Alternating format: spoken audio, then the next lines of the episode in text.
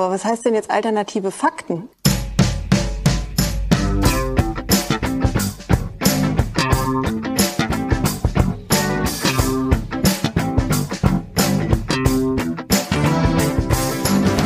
Guten Tag, wir sind die Medienwoche. Mein Name ist Stefan Winterbauer und ich muss es mir irgendwie abgewöhnen, diesen, diesen Privatradio, Nachmach, Druck, Anmoderationsduktus da, oder? Das kommt irgendwie nicht gut, aber. Ah, hallo, hier ist Christian ja. Mayer von der Welt. Das ist jetzt die Wohlfühlvariante. Mhm. Äh, also ich finde dieses Druckvolle eigentlich schon ganz okay. Die äh, Zuhörer wollen ja nicht gleich mh, mm, beim ersten Zuhören denken, was sind das denn für Schlaftabletten?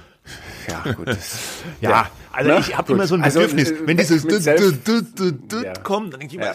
Ist doch jetzt gut, ist rein. Doch gut. Ja. ja. ja, und auch immer diese Selbstkritik. Wir müssen viel weniger selbstkritisch sein. Sonst ist ja auch keiner selbstkritisch. Wer ist heute überhaupt noch selbstkritisch? Wo ist denn die Fehlerkultur? In den Medien? Ja, wo ist denn die, ja, Fehlerkultur Medien. ist ja auch wieder so ein äh, Fehlerkultur. Ja, bla. Aber nee, Selbstkritik, ja, äh, äh, das ist kommt ähm, nicht gut an. Äh, ich habe doch neulich irgendwen gehört, äh, da hieß es, sie sind so wenig selbstironisch. Hä? Das war irgendein Politiker in einem Interview und dann sagte der. Ironisch. Hm, äh, sie mit Selbstironie können sie nicht so viel anfangen. Vielleicht komme ich auch noch darauf, wer gemeint war. Und dann war die Antwort, doch, da kann ich eigentlich schon was mit anfangen. Das kommt in den Medien aber nicht an. Die Medien verstehen Ironie nicht und Selbstironie erst recht nicht. Ja, ich glaube, die Medien, also nicht nur die Medien verstehen Ironie häufig nicht, auch andere Leute. Ich habe häufig das Problem, wenn ich was sage, auch in einer Konferenz oder so, dass die Kollegen und die Kolleginnen auch denken oder Gesprächspartner, ich mache einen Witz. dabei, dabei mache ich gar keinen Witz. Kannst du mal ein Beispiel? Nee, das kann ich jetzt nicht. Das wäre das wären interner, die Das wären interner, die sind geheim. Ja. Aber okay. gut, das führt ja. jetzt alles zu weit. Wir sind ja hier in der mhm. Medienwoche. Das ganz am Anfang, was wir gehört haben, war die Chefredakteurin des Philosophie-Magazins, Svenja Flasspöhler. Die war diese Woche bei Hart aber fair und hat es da geschafft, gleich zu so einer Art, ja, eines unserer Lieblingsworte, Medienfigur zu werden. Darüber reden ja, wir Ja, die war natürlich vorher auch schon mal in Talkshows, ja. Äh, das eine oder andere Mal, weil sie immer so ganz gute Thesen mitbringt. Aber genau, jetzt ging es um Corona. Aber wir machen erstmal was anderes, äh, was äh, was Weiches, was vermeintlich Weiches eigentlich, nämlich äh, das Thema Weihnachtswerbespots im Fernsehen. Und man denkt ja, ja, da, da ist gute Laune, da kann man ankommen, da ist, äh, wir denken an den Edeka-Oper. Ja, gute Laune war da auch schon nicht beim Edeka-Oper, ne? Am Ende, am, aber schon. Ja, am Ende schon. Das war der arme, ältere, alte Mann, muss man ja sagen, ja. der zu Hause alleine sitzt, seine Familie in der Welt äh, verstreut und dann ha hat er, glaube ich, eine Todesanzeige an die, nee, wie war das? Mit der äh, Todesanzeige? Äh, Am Ende war die Familie dann vereint und alle haben sich gefreut. Deswegen. Ja, äh, und die dachten, ne? er wäre tot oder so glaube ich. Habe es auch schon wieder fast so halb vergessen. Also irgendwie war ein Twist noch dabei. Die sind ja. nicht einfach alle nach Hause gekommen nee, die und dachten, alle waren froh. Die dachten, die dachten glaube ich, er wäre tot, tot, aber er war dann gar nicht tot. Und dann haben sie sich alle gefreut und dann war so nach dem Motto, ja, wenn ihr schon mal zusammenkommt, nur wenn ich tot bin und jetzt doch, kann man doch auch so mal zusammenkommen. Das war der Opa. Ja. der, der Edeka-Opa. Ja. Und diese, dieses Jahr haben wir auch einen Weihnachtswerbespot, ähm, der auch, ähm, sagen wir mal, sentimental, melancholisch, nachdenklich stimmt, aber es geht um Corona, Natürlich. also um eigentlich gar nicht so richtig um Weihnachten. Denn Weihnachten kommt gar nicht vor. Doch, wir ein erleben auch, schon. Ja, ja, es, es, ein Junge fragt sein, ein Junger, ein Halt! Teenie. Stopp, diesen Ausschnitt hören wir uns jetzt oh, an. Habe ich nämlich oh, ausgesucht. Ah. Was wünschst du dir eigentlich zu Weihnachten?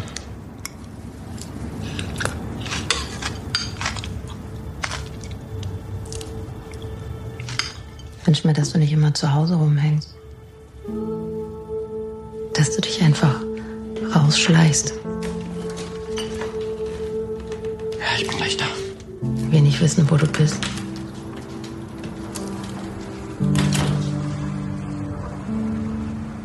Ich wünsche mir, dass Papa dich abholen muss. Weil du viel zu viel getrunken hast.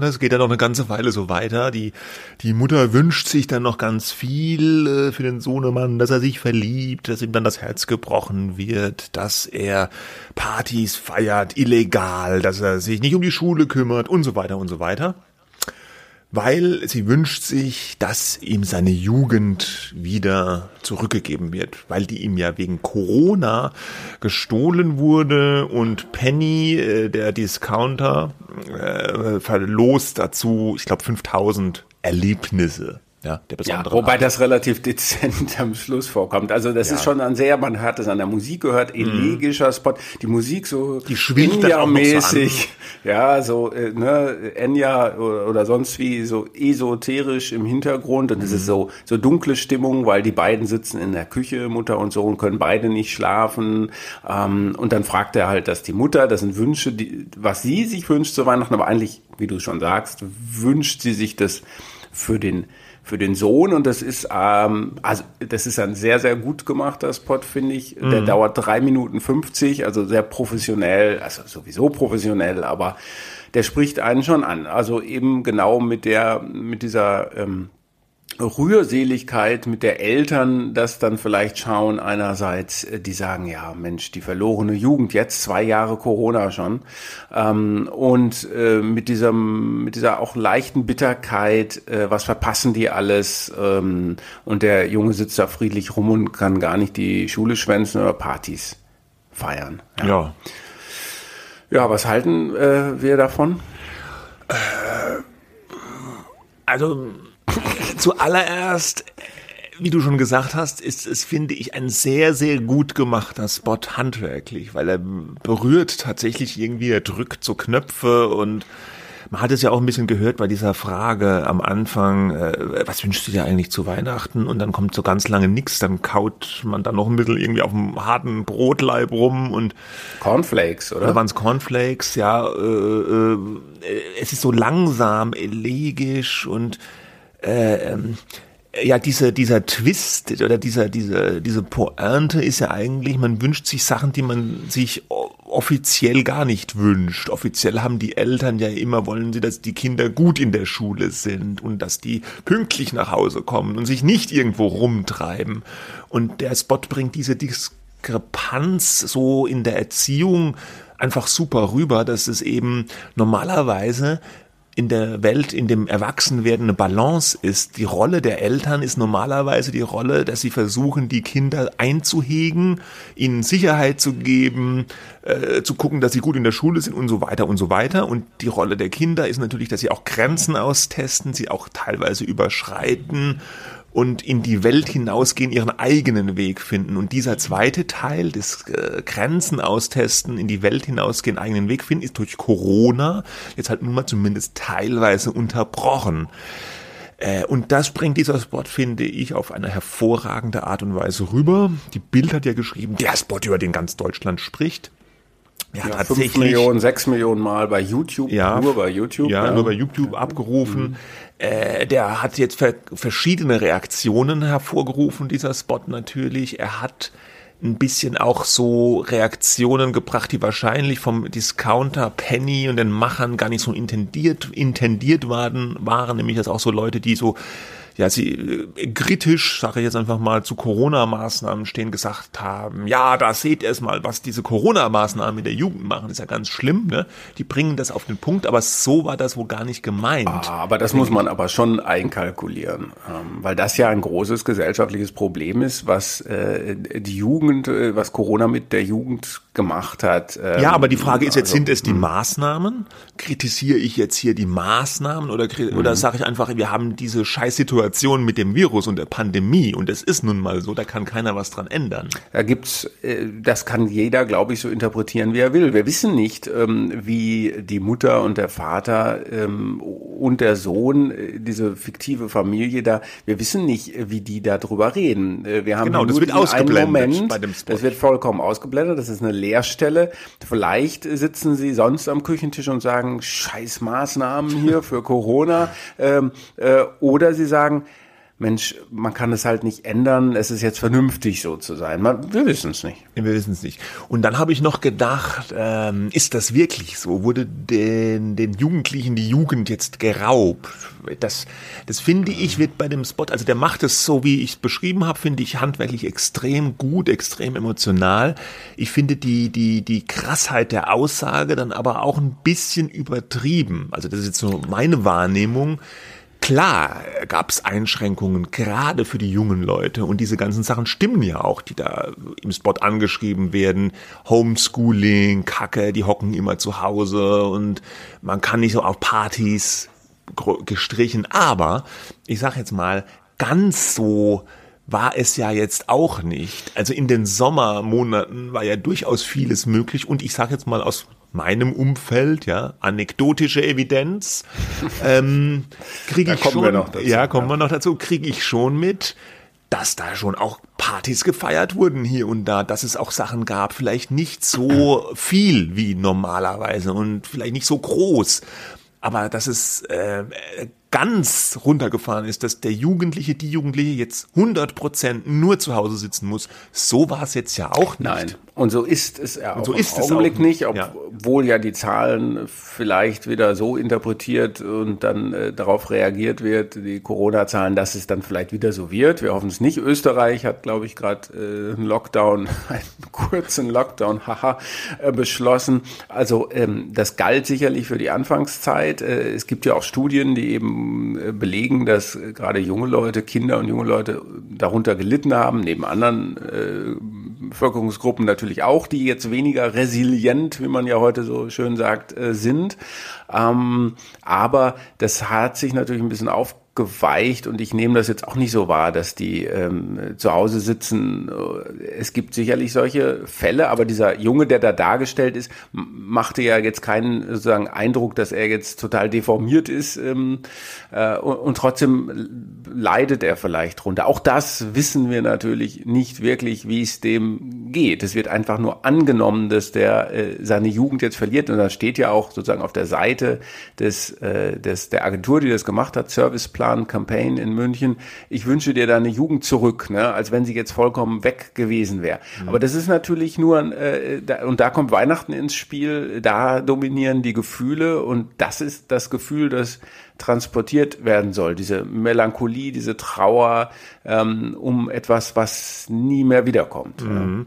Und ich will aber natürlich, es gibt es aber schon auch. Ich habe, ähm, ich, ich kenne auch äh, zumindest mindestens einen Fall äh, oder anderthalb Fälle vielleicht sogar, wo wo Jugendliche tatsächlich, äh, das ist jetzt ganz ja harter Tobak, äh, mhm. Suizid begangen haben, ja, mhm. und wo man auch sagen kann, okay, äh, das hat vielleicht wahrscheinlich auch was mit Corona zu tun gehabt, ja, ja. Äh, dass es da zu Depressionen kam, tatsächlich, ne, das gibt es und das ist ein ganz, das ist ein Riesenproblem, das ist natürlich im, im, im Einzelfall eine absolute Katastrophe für eine Familie, ähm, äh, das wird jetzt in dem Spot nicht so krass äh, durchdekliniert, so bis zum, bis zum Suizidgedanken oder zur Depression, aber es klingt natürlich leicht depressiv da schon durch in dem Spot.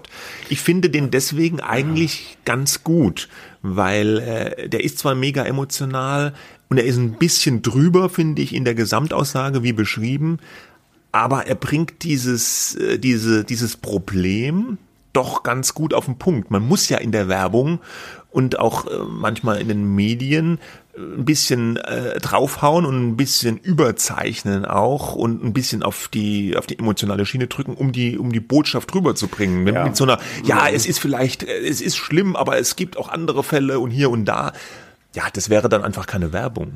Ja, also ich finde auch die Grenze zwischen Rührseligkeit oder manipulativer Rührseligkeit auch äh, meinetwegen und Gesellschafts, äh, naja, Kritik, aber einfach Aufgreifen eines gesellschaftlichen Themas ist äh, gut gelungen. Man, es gibt genug Leerstellen, um selber zu interpretieren und da was mit anzufangen, ähm, auch drüber zu reden. Ne? Also bei dem Edeka-Oper war ja sozusagen einsam, Alter, Alter Alters, Einsamkeit im Alter, Einsamkeit, ähm, ja. so ein Thema. Ansonsten sind ja so, man, man muss halt auch sagen, so Weihnachtswerbespots sind ja so eine Spezialdisziplin. Ne? Da mhm. wird mal ein bisschen mehr Geld ausgegeben und gerade Penny ähm, gibt, bringt, glaube ich, fast jeden Weihnachten mhm. so ein längeres Opus äh, raus. Ja, da gab es auch schon äh, auch so eigentlich so ein Rip-Off dieses Edeka-Spots, wo sie einer Familie, äh, die in alle Welt verstreut war, die Heimreise zu ihren Eltern ähm, äh, bezahlt hat, obwohl die gar nicht so aussahen, als wenn die es nötig hätten, dass man ihnen das bezahlen muss. Aber gut, ja, da haben sie dann auch so ein 2016 so einen, so einen längeren Spot gemacht, wo sie alle nach,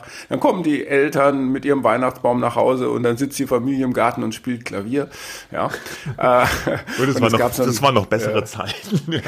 da gab es eine Animation, aber sie saßen draußen, hallo, ja. ja ähm, okay. Animationsfilm mit so einem Jungen, der äh, im Obdachlosen in, in, in Ost einen Weihnachtsmann schenkt, einen Schokoladenweihnachtsmann und so. Also die kennen sich schon aus mit mhm. äh, dem Besteckkasten, den man so braucht, um die richtigen Knöpfe zu drücken. Es ist in dem Fall aber gut gelungen, weil man halt nicht nur sagt, ja, es ist wichtig, ähm, sozusagen bei den Eltern zu sein und es ist wichtig, irgendwie obdachlosen Leuten was Gutes zu tun, sondern das ist schon ein bisschen komplizierter in diesem Fall. Ne? Das stimmt, es ist durchaus komplex und es ist auch ein tolles Beispiel wieder, wie auch andere jetzt schon genannte Spots wie Werbung dann doch auch einen Zeitgeist aufgreifen kann, ohne dass es zu platt ist irgendwie. Ne? Ja. Manchmal sagt man ja so, ist Werbung auch Kunst oder ist es nur Verkaufe und so also ein Spot ist, finde ich, schon ein Beispiel darüber, dass es einfach mehr sein kann. Ja, und ja. fließende Grenzen hat. Ne? Ja. Ich habe einen kleinen Text dazu geschrieben, fand ich,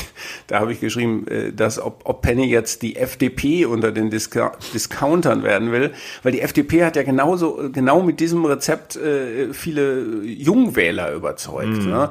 A, Freiheit thematisiert als Thema, ja, anders als andere Parteien und auch besser jetzt als AfD oder so, ja, sondern sozusagen als ernstzunehmende Partei, äh, die den Wert der Freiheit in Zeiten von Corona hervorgehoben und zweitens digital äh, ganz gut performt, ja, also eine digitale Werbekampagne gemacht hat.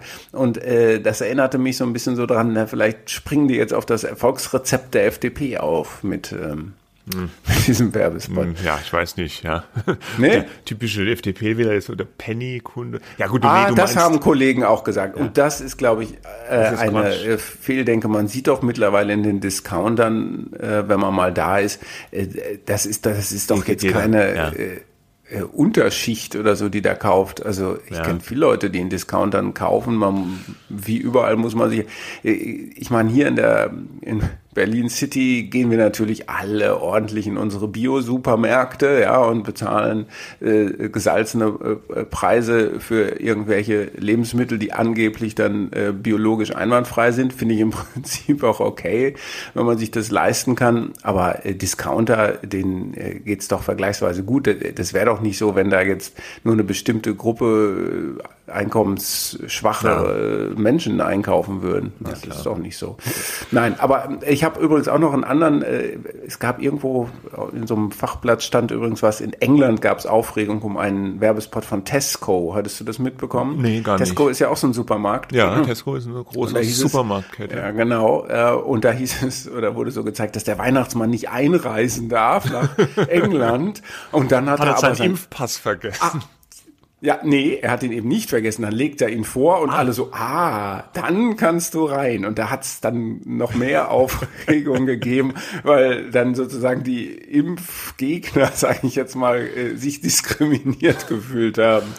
Ah, ja. gut. Aber das finde ich eigentlich ganz witzig, die Idee, dass der Weihnachtsmann mit dem Impfpass da auch rumfuhrwerken muss. Okay. Ja, ja. Weihnachtswerbung. Machen wir ein Schleifchen drum. Ja. Jetzt kommen wir zur anekdotischen Evidenz. Diese äh, Woche lief hart aber fair, äh, die beliebte Talksendung mit Frank Plasberg in der ARD. Und das Thema war überraschenderweise Corona. Und eingeladen war auch Svenja Flasspöhler, die äh, Chefredakteurin des Philosophie-Magazins und die war so ein bisschen als ja kritische Stimme, sage ich jetzt mal, besetzt in der in der Runde. Ähm, weil die äh, zwar selbst doppelt geimpft, wie sie auch sagte, und keine Impfgegnerin, wie sie sagte in der Sendung, aber sie hat so ein bisschen, ich sag mal, für Verständnis geworben für Leute, die äh, noch nicht überzeugt sind, sich impfen zu lassen. Und äh, sie hat so ein bisschen die Thesen vertreten, dass auch Freiheit doch ein und in der Demokratie ein hoher Wert ist und dass es da auch sozusagen, ich sage es mal in meinen Worten, ein Recht auf Unvernunft gibt, ja, so nach dem Motto, der Motorradfahren wird auch nicht verboten, obwohl das total äh, gefährlich ist und oder ich könnte jetzt auch noch mal sagen, Rauchen wird nicht verboten. Das hat sie so gesagt, ne? Da können wir vielleicht gleich noch mal drüber sprechen, ja. wie ähm, philosophisch und sonst wie einwandfrei dieser Vergleich ist, aber ja. gut, ja. ja. Mhm. Und äh, es gab natürlich auch in der Sendung schon reichlich Gegenwind. Äh, da war sowas, eine Ärztin oder was war da, äh, Georg Maskolo war da, der, der, der Journalist, der äh, auch kein Corona-Experte jetzt. Auch keiner, mhm. nee, mhm. also ein Experte war da, glaube ich, jetzt gar nicht dabei. Oder war der, der eine ein Experte? Die Ärztin Ärzte. halt, ja. Aber es war kein Virologe, jedenfalls keiner, den äh, den man so Auf jeden kennt. Fall haben alle sehr immer so hm, pikiert geschaut, wenn ja, sie was gesagt hat. Es war so ein bisschen ja. Svenja Flasspöhler gegen alle. Ja, ja. und ich ähm, vielleicht sage ich noch mal ganz kurz, äh, weil äh, wir hatten ein Interview mit der äh, Frau Floss, Flasspöhler in, äh, in der Welt. Ähm, allerdings ging es jetzt weniger um Corona. Ähm, Anlass ist, dass sie gerade ein neues Buch geschrieben hat. Das könnte natürlich auch damit zusammenhängen, dass sie jetzt äh, nicht nur in Hart aber fair zu sehen ist. Das heißt, sensibel über moderne Empfindlichkeiten und die Grenzen des Zumutbaren. Und nur mal so als ein Zitat aus diesem Interview, ähm, um so ein bisschen zu verstehen, wo sie herkommt, ja.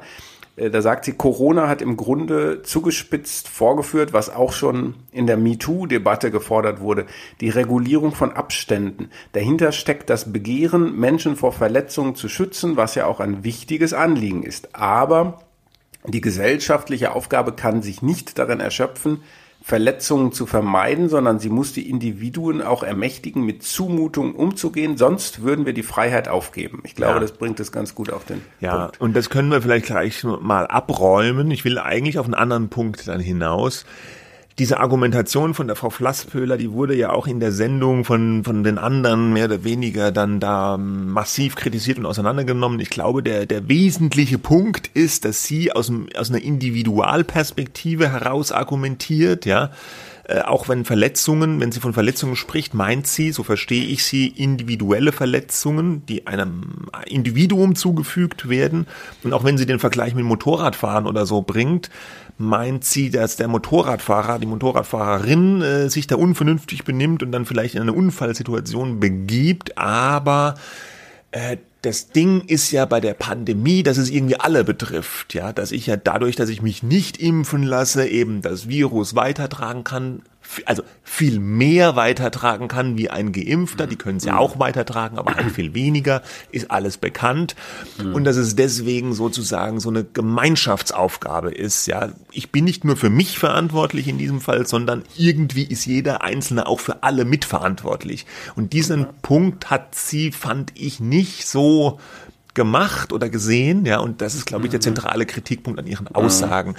Mhm. Oder? Stimmst du mir ja, zu? Nein, nein, ja, absolut. Ja. Das ist, glaube ich, das äh, Zentrale und am einfachsten. Das ist ja auch alles nicht so einfach. Ja, die werfen sich auch immer gegenseitig vor, die Komplexität zu reduzieren. Ja, also gegenseitig auch. Ja, also alle reduzieren nur. Aber das ist, glaube ich, äh, auf den Punkt gebracht, äh, das zentrale Dilemma äh, dieser und der Unterschied auch zu den Beispielen, die Sie genannt haben. Aber wo, wo ich jetzt eigentlich darauf hinaus will, ist dann, wie geht man in, in, in einer Talkshow oder als Medien mit solch einer mhm. äh, äh, Haltung um. Und da habe ich jetzt einen Ausschnitt, der ist, äh, mhm. fand, den fand ich ganz exemplarisch aus der Sendung. Moment, hier ist er.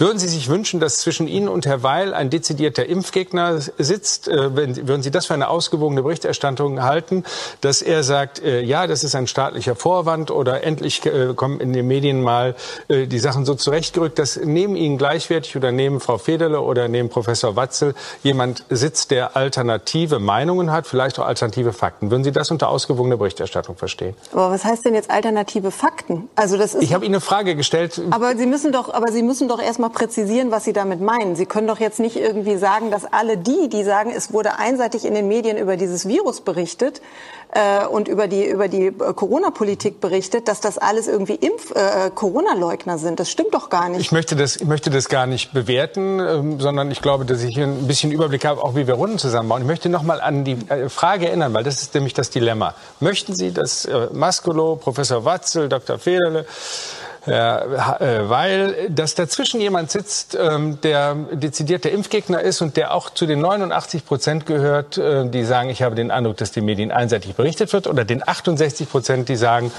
Politik nutzt das als Vorwand, um mehr Regelungen durchzusetzen. Aber ich, ehrlich gesagt, Herr Plasberg, ich verstehe jetzt wirklich überhaupt nicht, was an dieser Position so äh, unglaublich schrecklich ist. Natürlich fände ich das überhaupt nicht schlimm, wenn so jemand hier sitzen würde. Mhm. Warum denn? Also die Frage ist doch, es ist doch wirklich so, dass es gerade eben eine Studie gab, die das nochmal belegt hat, dass es so ist. Das heißt doch nicht, dass es irgendwie Fake News sind, aber dass es eine unausgewogene Berichterstattung gab, das ist doch festgestellt worden. Ja, die, die Studie, auf die sich hier bezogen wird, das ist diese eine Studie, über die wir auch schon mal hier gesprochen haben, die äh, unter anderem auch von der Rudolf Augstein Stiftung vorgestellt wurde. Ne? Und ähm, da gab es dann aber auch gleich nach der Sendung äh, Kritik an der Aussage von Frau Flasspöhler, von einem der Autoren der Studie, dass sie die nicht so richtig ähm, eingeordnet hat. Können wir das auch gerade kurz abräumen, was da die Kritik war? Na, die Kritik war, ähm, also sie hat ja jetzt nochmal in der Sendung gesagt, die Studie hätte eindeutig äh, ergeben, dass es eine einseitige Berichterstattung gab. Das kann man, glaube ich, wenn man sich die Ergebnisse so ein bisschen differenzierter anschaut, so nicht sagen. Was, was man sagen kann, ist, dass ähm, mehrheitlich immer bestimmte Leute zu Wort gekommen sind, äh, was Experten äh, äh, angeht. Ja, also ein Übergewicht von Drosten und dann danach von Lauterbach, ähm, dass äh, ein Übergewicht äh, gab äh, an sozusagen der Darstellung Darstellung, dass die Wissenschaft eigentlich einen Konsens hat, äh, was Corona-Forschung angeht, ähm, ohne das jetzt zu bewerten, ob das stimmt oder nicht. Ja, äh, aber da, da gab es schon Tendenzen, aber äh, sozusagen die Kritik auch an den Maßnahmen oder die Kritik an der Regierung, was die getan hat, sowohl in die eine wie die andere Richtung. Es gab die Kritik, ähm, dass äh, sie zu wenig tun, es gab die Kritik, dass sie zu viel tun, äh, es gab auch äh, Zustimmung, also das Spektrum war einfach da. Und deswegen war es jetzt eine sehr sehr verkürzte Darstellung, die sie da geliefert hat von dieser Studie. Ja. Also verkürzt und auch verzerrt irgendwie. Ne? Ein bisschen, bisschen schon. Sie hat sie das hat für ihr Argument äh, eigentlich sozusagen so zugespitzt, genau. dass es nicht mehr äh, so haltbar ist und darum hat sich ja auch der Mitautor, äh, einer der Mitautoren der Studie da auf Twitter dagegen äh, verwahrt, dass das so ist, dass es die Kernaussage dieser Studie sei. Ja. Genau. Und äh, also entwertet das jetzt aber äh, sozusagen nee, was das, was sie gesagt hat. Sie hat so ein bisschen als Beleg genommen, äh, da es muss mehr Diversität oder Vielfalt der Meinungen in ja. so eine Talkshow rein. Ne? Und dann nimmt man, man nimmt ja immer gerne dann so Studien oder irgendwie als Beleg für irgendwas, aber manchmal biegt man die sich halt auch so wie sie jetzt in dem ja. Fall zurecht. Auf der anderen Seite fand ich, wie äh, Frank Plasberg, das war der, der Gegenpart, den man in dem Ausschnitt gehört hat, hier agiert hat, auch sehr unglücklich, weil es, äh, sie hat dann später nochmal, äh, kurz dann auch nochmal gesagt, sie versuchen mich hier in, in ja. so eine Querdenker-Ecke zu stellen und Blasberg, nein, nein, das versuche ich ja gar nicht. Aber doch, macht er ja schon. Allein wie er den Begriff alternative Fakten hier eingeführt hat. Ne? Er sagt so ein bisschen leutselig, ja, fänden Sie das denn gut, wenn jetzt dann Ihnen jemand sitzt, der auch alternative Meinungen oder alternative Fakten, Zwinker, Zwinker, äh, präsentiert. Und der Begriff alternative... Nee, das hat er so nicht gesagt. Ne? Er hat gesagt, ja? finden Sie es okay, wenn jemand neben oder zwischen Ihnen sitzt, der Impfgegner ist? Oder hat er auch ja, und alternative, gesagt, ja, ja, doch. Hat er auch gesagt? Ah, okay. Ja, ja, warte mal, ich hab's nochmal. Ja. mal. Würden Sie sich wünschen, dass zwischen Ihnen und Herr Weil ein dezidierter Impfgegner sitzt? Äh, würden Sie das für eine ausgewogene Berichterstattung halten, dass er sagt, äh, ja, das ist ein staatlicher Vorwand oder endlich äh, kommen in den Medien mal die Sachen so zurechtgerückt, dass neben Ihnen gleichwertig oder neben Frau Federle oder neben Professor Watzel jemand sitzt, der alternative Meinungen ah. hat, vielleicht auch alternative Fakten? Würden Okay. Ne? Ja. Also mhm. und das fand ich äh, unangebracht. Dieser Begriff alternative Fakten, der ist ja kontaminiert durch durch die Trump-Regierung auch. Da kam der ja äh, damals durch diese Trump-Sprecherin Kellyanne Conway erstmals großflächig raus. Da ging es ja um diese Inauguration von Trump damals, wo äh, nicht so viele Menschen zu sehen waren auf den Bildern und äh, die Medien und alle darüber berichtet haben, ja beim Obama waren es ja viel mehr Leute und dann hat die äh, Trump-Sprecherin immer gesagt, ja, es gibt aber auch alternative Fakten, ja. ja. Und äh, seitdem ja. ist Geister dieser Begriff so ein das, bisschen rum und der ist einfach ja kontaminiert. Das, das Problem ist, also es gibt glaube ich mehrere Probleme damit. Äh, Plasberg hat sich da ja gerühmt, dass er schon eine Ahnung davon hat, wie man solche Runden zusammensetzt. Ja, ja, ja. offenbar. Denn die Sache ist, sie haben dann eben äh, drei oder vier genommen, die die so sozusagen die vermeintliche Mehrheitsmeinung repräsentieren. Ja, impfen, äh, bis der Arzt kommt und am besten auch eine Impfpflicht. Ja, ähm, Impfzwang sagen dann ja wieder die Gegner. Ja, darüber kann man diskutieren. Und sie äh, als Philosophin, ähm, die dann gegen diese Impfpflicht sich äh, ausspricht und mehr das Individuum betont äh, statt äh, die Gemeinschaft äh, als solche, mal so verkürzt. Ja, so. Ähm, sie tut es aber als äh, jemand, der geimpft ist, äh, der also nicht den äh, Sinn und Zweck äh, der Impfung überhaupt in Frage stellt. Plasberg stellt dir aber eine Frage, ähm, so fänden Sie denn das okay, wenn da eben sozusagen ein Impfgegner und auch Fake News Verbreiter ne, mhm. stimmt, zwischen ihnen säße? Äh, damit äh, tut er sie quasi, sie soll da jetzt irgendwie die Funktion erfüllen, äh, eine Person äh, zu sagen, ja, ja, möchte ich, dass da jemand sitzt, der Quatsch redet, ja, mhm. ähm, und damit äh, überträgt er natürlich gewissermaßen dieses Virus äh, der Fake News Verbreitung an, an sie, ja, ja genau, äh, ja, ja. Und das, das ist ein bisschen das Problem, ne? Sie haben sich natürlich und vielleicht auch aus guten Gründen entschieden, äh, nicht jemanden in die Sendung zu setzen, der das tut, ja. Mhm. Ähm, äh, aber sie haben jemanden genommen, von dem sie wissen, dass sie sozusagen skeptisch gegenüber einer Impfpflicht ist oder sogar ablehnend. Und die muss jetzt, auf die wird alles projiziert, äh, was quasi den Gegnern, auch solchen, denen sie wahrscheinlich gar nicht zustimmen würde, äh, zugeschrieben wird. Mhm, ja. Genau. Und, und da äh, haben wir ein bisschen, äh, äh also das, das ist kein ganz kleines Dilemma, weil sich alle dann auf sie stürzen, bedenklich gucken können und so weiter. Man kann sich ja inhaltlich damit auch auseinandersetzen, aber man muss es dann auch klar benennen. Was sie da besetzt haben, ist sozusagen das Spektrum äh, dessen, was wir für äh, sagen, annehmbar halten. Wenn da jetzt jemand gesessen hätte und hätte gesagt, wir kriegen hier einen Mikrochip von Bill Gates eingepflanzt, äh, ja. wenn ich geimpft werde, äh, dann würde man natürlich zu Recht sagen, ey Plasberg, wen hast du denn da eingeladen? Mhm. Ne? Das ist ja diese False Balance. Äh, das ist auch ein sehr problematischer Begriff, wie ich finde, weil er auf alles Mögliche angewendet wird. Es meint ja etwas, äh, dass du eine ausge vermeintliche Ausgewogenheit zwischen Positionen darstellst und eben dann auch die Extreme reinholst, auch von Leuten, die ähm, Tatsachen verbreiten, die gar, die falsch sind eben Fake News. Ja, das ist eine False Balance. Ähm, aber sozusagen diese ganze Ecke wird ihr dann, äh, das wird ihr zugeschoben und dann kann man immerhin nach außen sagen, ja, wir haben doch ein ausgewogenes äh, Panel gehabt. Wobei er ja Plasberg in, später in der Runde ganz zum Schluss sagte, als sie sagte, irgendwie Nee, er fragte sie dann, ob sie da jetzt mit zufrieden sei oder so, ob das alles für sie okay sei. Und da meinte sie, glaube ich, sowas wie, naja, ich, ich so richtig ausgewogen fand ich es hier jetzt nicht. Und da sagte Plasberg, glaube ich, nach meiner Erinnerung, ja, stimmt. Ähm, Immerhin. Ja. ja. Aber das ist ein bisschen, da fand ich, konnte man wie unter einem Brennglas fast ein bisschen die Problematik der ganzen Debatte, zumindest wie sie so im Medien- und Social-Media-Bereich geführt wird, sehen. Dieses, äh, ja, ich meine, wir haben nun mal Leute, die sind da skeptisch und ich bin auch nicht deren Meinung, ja, ich vertrete auch ganz stark die Meinung, dass das Impfen wichtig ist und von mir aus äh, kann es auch eine Impfpflicht geben und alles, ja, aber die Art und Weise, ja, die Art und Weise, wie man mit den Leuten, die anderer Auffassung sind, diskutiert, die hat immer so ein bisschen was, die werden schon sehr schnell, so ein bisschen stehen die an der Wand, ne? Und äh, dann, dann alle, äh, so in der Medien zumindest, gegen die.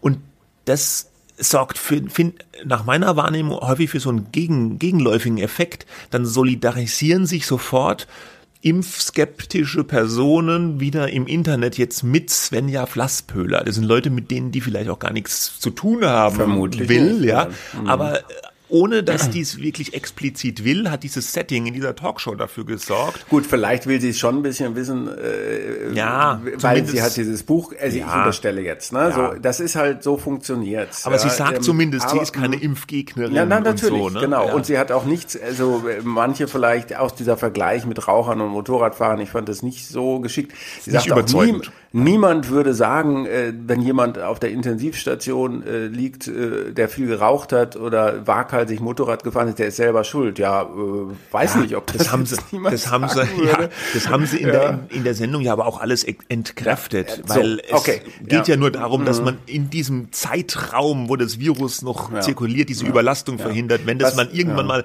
endemisch ist, wir kennen mittlerweile alle diese Worte schon, es ist verrückt, dann mhm. kann ja jeder sich nicht impfen lassen und Corona kriegen, wie er will. Was, was ich nicht richtig fand, äh, war eben ähm, Plasbergs Position, die eindeutig sozusagen auf Krawall gebürstet war und äh, sozusagen sich auf die andere Seite gestellt hat, statt einfach zu fragen. Das kann man ja auch den Gesprächspartnern überlassen, mhm. die Argumente dann auseinanderzunehmen. Das ist mhm. ja auch so ein Begriff, der mich wahnsinnig nervt. Wie XY irgendwas auseinander nimmt oder zerlegt. Ja, gut, aber äh, das, das soll doch bitte im freien Spiel der Kräfte der Moderation, äh, nicht der Moderation, sondern der Diskussionsteilnehmer stattfinden, mhm. Finde ich. Kein Moderator kann vollkommen neutral sein, muss ja auch nicht, aber das war schon sehr, sehr einseitig. Meine, mein Gefühl wäre, ich kenne sie jetzt nicht, aber mein Gefühl wäre, dass sie halt eben auch zu denen gehört, die, äh, und wenn man Philosoph ist, muss man das vielleicht auch so sein, dass sie auch das Bedürfnis hat, ähm, auch eine andere äh, Seite, Flanke aufzumachen, auch mal dagegen zu reden, auch mal anders zu diskutieren. Dieses, was so zugespitzt diese Contrarians sind, die immer sozusagen das Gegenteil von dem sagen, so Elon Musk-mäßig, was die äh, Mehrheit erwartet oder gut findet. Ja, mhm. ich glaube sozusagen aus dieser Haltung heraus entsteht da auch einiges. Ähm, und das ist sozusagen auch ihr Demokratieverständnis, ne? Mhm. Ähm, dass, äh, dass es nicht heißt, wir müssen alle ne, ähm, hier ein Safe Space haben, ja, äh, sondern es, man muss darüber hinaus äh, gehen und dann auch mal andere Positionen ähm, formulieren, die äh, Erwartungen äh, zuwiderlaufen, ja, und und darüber hinaus mit sowas kann man sich ja auch eine Meinung bilden am Bildschirm. Man kann ja sagen, oh, was redet die denn für einen Unsinn, ja? Mhm. Das ist ja vollkommen ja, äh, legitim, äh, aber wenn man gleich schon äh, sagen die Querdenker-Ecke aufmacht, das hat sie jetzt natürlich selber so gesagt, hätte Flas Plasberg nie so gesagt. Ähm, äh, da hat sie sich also quasi selber ein Stück weit auch selbst in diese Ecke gestellt, finde ich. Ja. Ähm, aber aber, sie ist auch sozusagen schon äh, an, den, an die Grenze rangerückt worden. Ja, ja, ne? ja. Und dann ist sie selber diesen kleinen Schritt gegangen und hat gesagt, oh, sie haben Querdenker gesagt. Ja, ja, ja aber jetzt war aber vom Plasberg dann schon ein bisschen äh, ja, was so übergriffig ja, war es ja, eigentlich. Ich, ich, ich, ich würde das nie machen, ja. Äh, ja, so scheinheilig. Ja, scheinheilig, scheinheilig, genau, scheinheilig ja. war es, ja. Aber äh, wie gesagt, äh, unterm Strich sind solche Diskussionen und solche Talkshow-Auftritte oder solche Settings, ja, jetzt nicht der Auftritt von ihr, sondern dieses Setting, wie die Redaktion das hier gemacht hat und der Moderator, glaube ich, nicht hilfreich für diese ganze äh, Debatte. Da müsste man sich vielleicht noch mehr Gedanken machen oder auch andere Gedanken machen, dann nochmal beim Zusammenstellen so einer Sendung und bei der Moderation von so einer Sendung. Das spielt ja schon eine äh, wichtige Rolle. Da würde ich dir eigentlich ein bisschen widersprechen. Ähm, ja. Nicht hilfreich wäre es ja tatsächlich gewesen, wenn man jemanden gehabt hätte, äh, der wirklich Unsinn verbreitet und wo dann wieder alle eine Stunde ja. drauf verwenden müssen, um zu widerlegen, äh, dass das äh, stimmt, was diese Person dann da sagt. Ja. Aber so gesehen sind ja gerade schon sinnvolle Positionen aufgezeigt worden. Was nicht gut ist, ist sozusagen wieder so, so zu, Gräben zu konstruieren und auch durch die Moderation noch tiefer zu machen, dass man da gar nicht mehr rüberspringen kann, sondern auch so eine Form wie gegenseitige, ja, einfach so eine ja, konstruktive Diskussion oder Streit entstehen zu lassen, ohne gleich zu sagen, jeder, der was anderes behauptet, ist doof. Ja, ja stimmt. Äh, also Redaktion kann nichts dafür, Plasberg ist alleine schuld. Können wir es ja. diesen Ländern bringen weiß ich nicht. Ja. ja okay. Er ist ja ein bisschen Hybris äh, bei ihm immer dabei und das ist ja jetzt auch nichts Neues, dass er äh, so ein bisschen äh, so auftritt. Als er hat ja auch an einer Stelle gesagt, also er hat viel äh, und da kommen wir zu dieser Evidenz, anekdotischen Evidenz, ja. ja. Also wenn Sie äh, mit meinem Gesicht wörtlich, ne, durch die Gegend laufen, dann sprechen sie mit vielen Leuten oder da werden sie häufig angesprochen. Mhm. Nicht er spricht an natürlich, sondern er wird angesprochen. Ja, ja. Natürlich, wegen seines Gesichts, äh, weil das im Fernsehen kommt. Und, und dann hat er irgendwie so einen äh, Fall ja, von, von so Impfgegnern oder so äh, zitiert, Homöopathin war das, glaube ich, in mm. dem Fall. Also und und dann wo, wurde dann anekdotische Evidenz äh, ins Spiel gebracht. Ja, ja. Ne, so. Ähm, Aber das, das ist so eine Haltung, die finde ich dann auch so ein bisschen, Moder ja, wir wollen ja irgendwie kantige Moderatoren, aber so welche, die so full of themselves sind, also so von sich selber so begeistert oder überzeugt. Ja. Naja. Naja. Gehen wir weiter. Äh, weg von ja. Corona. Es gibt mal wieder ein gutes altes Hardcore-Medienthema. Das Stichwort lautet Leistungsschutzrecht. Nicht abschalten. Nicht, nicht abschalten. abschalten. Bleiben Sie bitte dran. Ja. Es kommt nachher noch eine Überraschung. Nein, stimmt nicht. Äh, ja, Leistungsschutz. Jetzt habe ich auch kurz also, nachgedacht. Ich wüsste nichts von einer Überraschung. Nein, ich wollte einfach nur Fake News verbreiten, damit so. die Leute nicht äh, sagen gähnen und sagen, ja, kennen wir schon alles. Ja. Leistungsschutzrecht, wir erinnern uns, geht zurück. Äh, so gab es schon viel früher. Vor zehn Jahren oder so wurde das eingeführt. Äh, Kernpunkt ist, äh, die Verlage wollen Geld haben für die Nutzung von Inhalten, äh, die Google, Facebook und andere Aggregatoren und Suchmaschinen nutzen. Äh, das äh, zieht sich endlos hin. Irgendwann wurde dann das Urheberrecht, äh, also die das Urheberrecht auf europäischer Ebene soll verändert werden. Und in, in diesem Urheberrecht in allen Staaten der EU soll das dann verankert werden eben. Die Suchmaschinen müssen zahlen, ja, wird oft so auf diese Formel gebracht, Google muss zahlen, ja, weil mhm. die halt die größten sind, die 90 Prozent plus Marktanteil Suchmaschine. Äh, und äh, diese Richtlinie musste dann, wurde verabschiedet in der EU, musste dann auch in Deutschland umgesetzt werden, wurde auch umgesetzt. Ähm, und das heißt dann in diesem Entwurf, dass äh, Lizenzzahlungen fällig sind für diese Tech-Unternehmen, äh, für alles, äh, wo Presseinhalte genutzt werden, die, Zitat, äh, die Nutzung einzelner Wörter oder sehr kurzer Auszüge aus einer Presseveröffentlichung beinhalten. So. Mhm. Das mit diesen kurzen Auszügen ist nicht ganz unwichtig. So, das war der Fachbegriff dafür ist das Snippets, ja, die Ausschnitte, Mini-Ausschnitte. Und damit ist eigentlich das gemeint, wenn man bei Google irgendwas sucht und dann werden so ein paar Worte, so der Anfang eines Satzes oder so mit dem Link unten angezeigt. Das fällt jetzt nicht unter die Lizenzpflicht. Da gibt's aber immer, also es ist nicht ganz klar, wie lange jetzt das sein darf. Das heißt immer nur kurze Textausschnitte. Ne? Und Acht Wörter war mal im Entwurf, ja. in einem der Entwürfe drin. Und ja. äh, äh Common Sense ist aber, glaube ich, dass eben diese, diese, diese Mini-Mini-Vorschau da beim Suchergebnis gemeint ist. Wenn die aber jetzt bei Google kommen ja oft auch, wenn man da was sucht, oben solche Boxen, ja, wo dann schon ein bisschen mehr drin steht da stehen eine mm, Überschrift und noch ein, vielleicht so fast ein ganzer Satz oder sogar ein ganzer Satz und noch ein bisschen mehr drin. Das ist dann schon wieder kein, ja, kurzer oder sehr kurzer Textausschnitt. Das ist schon wieder ein bisschen mehr. Und dafür muss unter Umständen oder auch nicht unter Umständen äh, dann eine Lizenzgebühr erhoben werden. Und das Neue ist jetzt, dass gerade gestern äh, Google bekannt gegeben hat, dass sie sich jetzt erstmals mit einigen deutschen Verlagen geeinigt haben auf Lizenzzahlungen äh, für Leistungsschutz. Ne? Das heißt, sie, Google wird jetzt dann künftig bei diesen Medienunternehmen, mit denen sie sich jetzt geeinigt haben, für das Nutzen von etwas längeren Vorschauen Lizenzgebühren nach Leistungsschutzrecht bezahlen. Wie viel, das weiß man nicht. Das ist äh, ja geheim. Ähm, und ich suche hier gerade, ob ich einen Artikel bei uns finde.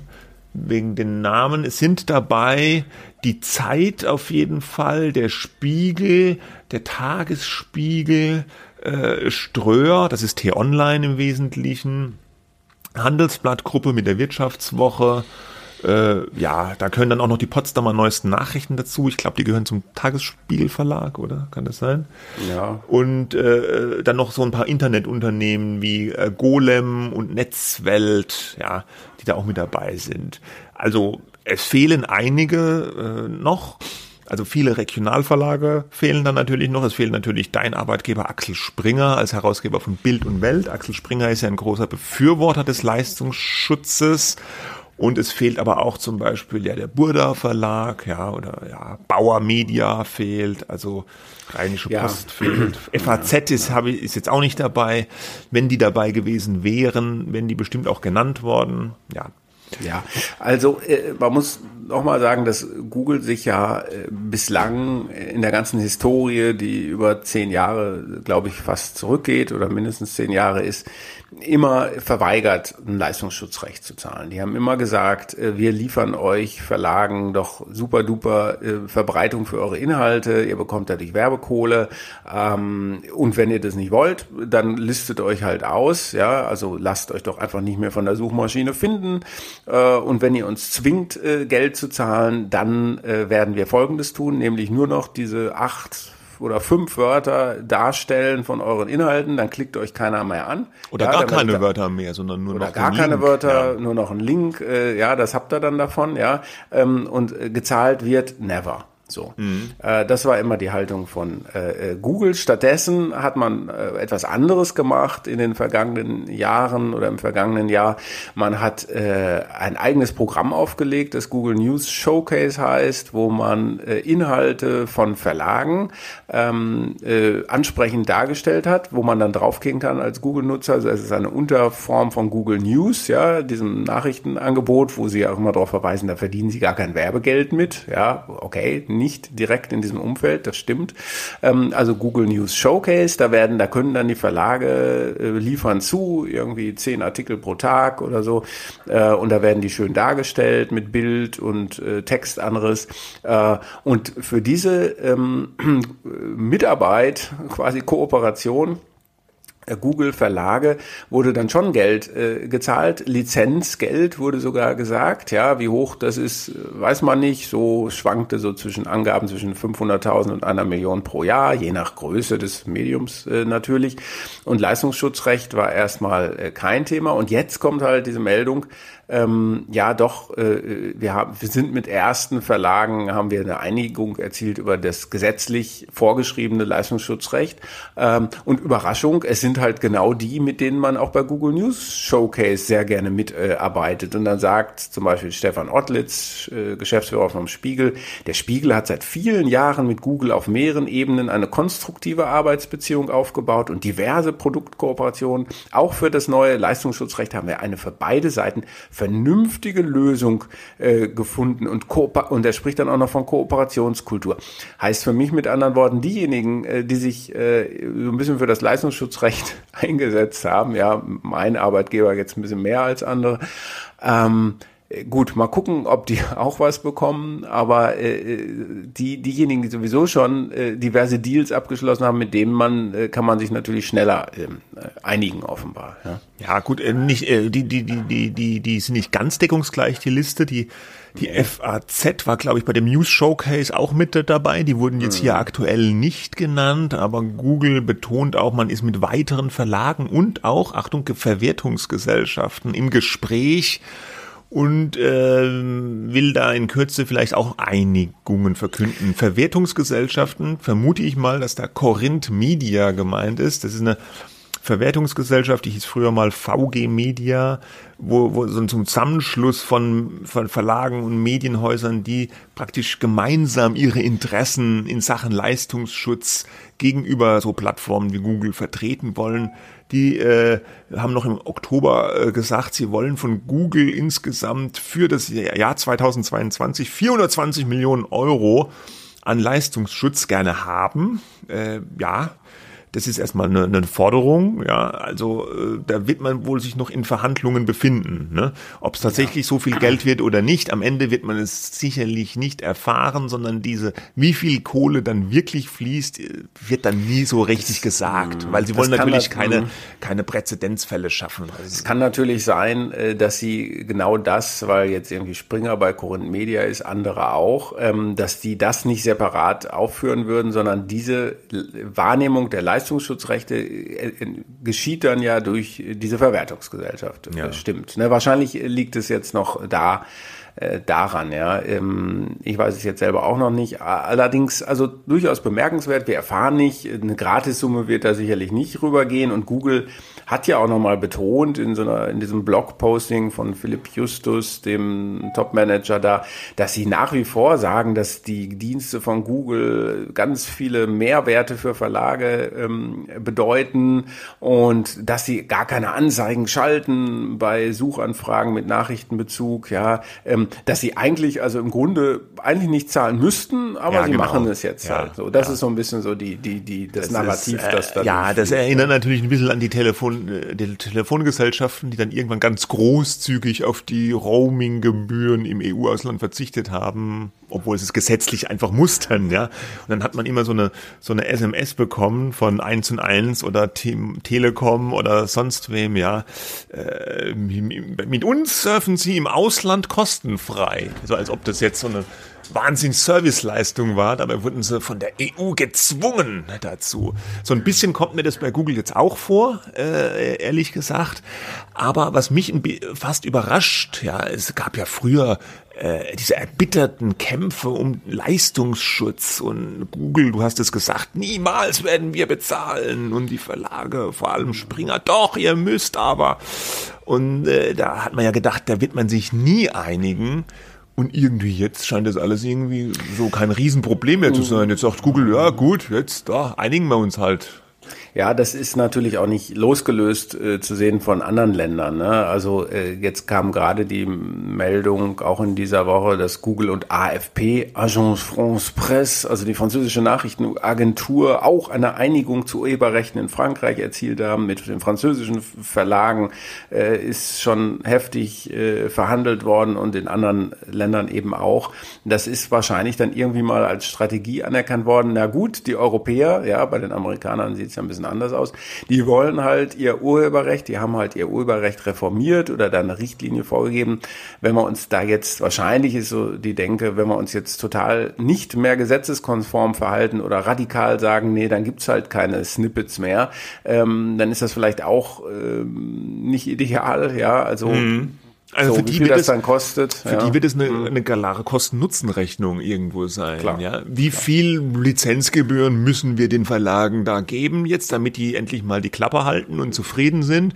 Und was kostet es uns das? Oder was kostet es uns, wenn wir die harte Tour fahren und die jetzt alle rausschmeißen? Geht uns dann auch vielleicht Sichtbarkeit verloren? Geht uns Traffic verloren und damit Anzeigenumsätze verloren? Und ja, und in dieser äh, Kosten-Nutzen-Rechnung sind sie jetzt irgendwie aufgrund dieses neuen EU-Urheberrechtsgesetzes und der Umsetzung in den einzelnen Ländern offenbar dazugekommen. Ja, jetzt einigt man sich halt irgendwie. Eigentlich ist es eine ganz gute Sache, oder? Dass jetzt dieses leidige Thema so langsam einer. Ja, schauen einer, wir mal. Das sind ja erstmal die willigen äh, Verlagen, ja, um die es da ja, geht und was dann da für Rechnungen und äh, so sagen aufgemacht werden. Ich bin noch nicht sicher, dass man sich da so schnell mit allen einigt. Aber ich weiß es nicht. Ja. Aber das ist überhaupt, also ich habe gestern gedacht, als ich das gelesen habe, huch, Einigung in Sachen Leistungsschutz mit den ersten Verlagen in Deutschland, mit Google, das habe ich jetzt auch schon, also dass ich das noch lesen darf. Till ja. hell freezes over. Ja. Hättest du gedacht, das wird nicht passieren. Ja. Na gut, es ist Weihnachten. Es ist ah. Weihnachten, genau. Insofern ist vielleicht so ein kleiner Weihnachtsfriede an der Leistungsschutzfront. Huh, huh, huh. Naja, okay. gut. Okay.